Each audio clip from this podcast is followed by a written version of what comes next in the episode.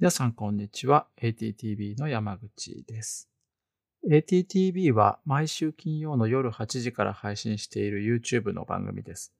このポッドキャストはその ATTV の音声配信版です。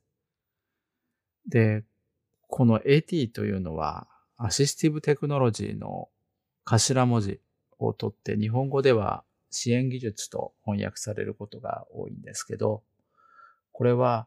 いろいろな特性で苦手なこと、例えば目が見えづらくて本が読みづらいとか、体を器用に動かせないからスマホが使いづらいとか、視覚障害ではないんだけども文字を読むことが苦手とか、そういった苦手な部分をテクノロジーで補うのが支援技術です。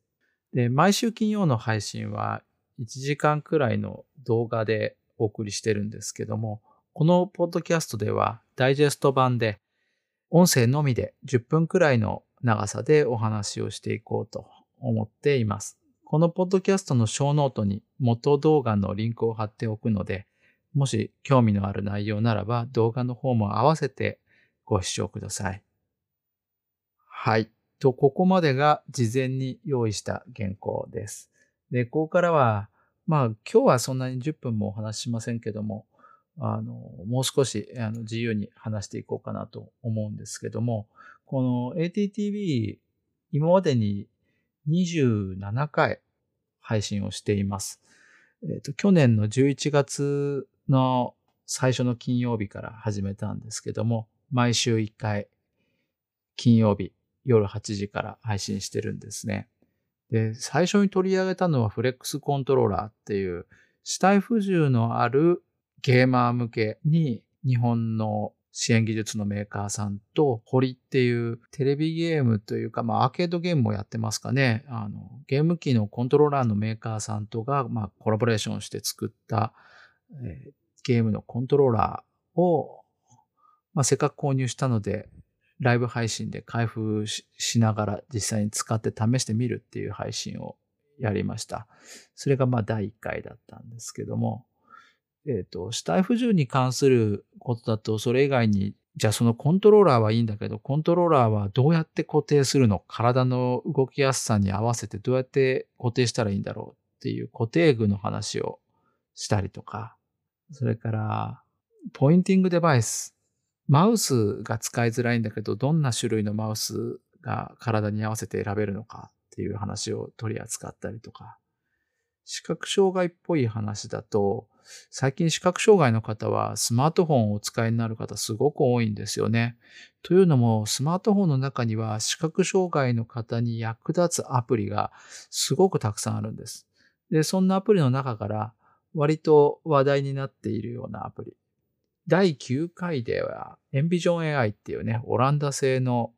人工知能を活用してカメラで捉えた映像に音声の説明をつけるようなアプリですけど、そんなものを取り上げたりもしました。それから、発達障害に関する話題も何回か取り上げています。これもスマートフォンやタブレットを使う類の話ですけども、タブレットやスマートフォンに搭載されているカメラで撮影した文字情報を音声に変換してくれる、そんな道具を紹介したこともありました。もう少しこう支援者寄りの話も実はしてます。まあ、いろんな支援者がいますけども、学校の先生なんかは、発達障害のある児童生徒に対してもこう試験問題や宿題のプリントを配ったりするわけですけども、どんな風に問題文を作ったら、どんな風にプリントを作ったら、そういう子にも読みやすいものが作れるんだろうか。後からタブレットやなんかで音声読み合いができるようになるんだろうか。まあそんなことをね、実際に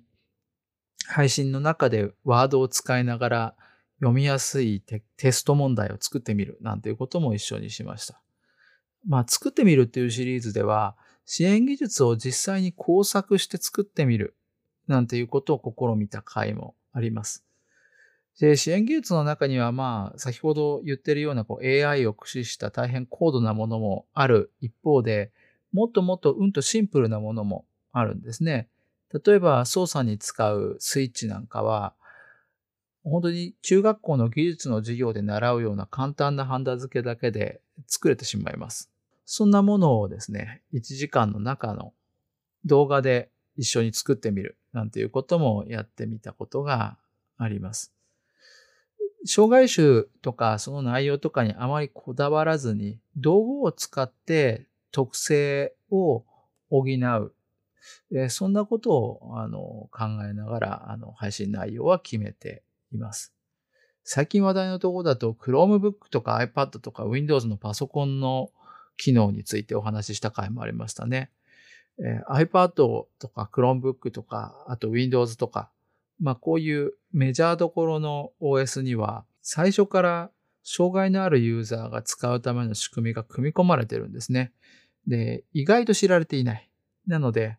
えー、設定項目を上から順に試していって、それぞれがどんな機能を持ってるのかなんていうのをご紹介した回もありました。えこんな風に去年の11月から、えっ、ー、と、今この配信の収録をしている日までで全27回やってきたわけですけども、これはこれからも毎月毎週1回、えー、定期的なレギュラーの動画の配信を続けていきますが、そのダイジェスト版のポッドキャスト、えー、こちらもあの始めてみることにしました。えー、移動中、まあ通勤や通学とかですね、えそんな時に聞いてもらえたらありがたいかなと。それで内容に興味があったら、家に帰ってとか職場について YouTube を開いて動画を確認してもらえると、その内容がさらに詳しくわかる。まあそんな風なことができたらいいなと思って始めました。これから、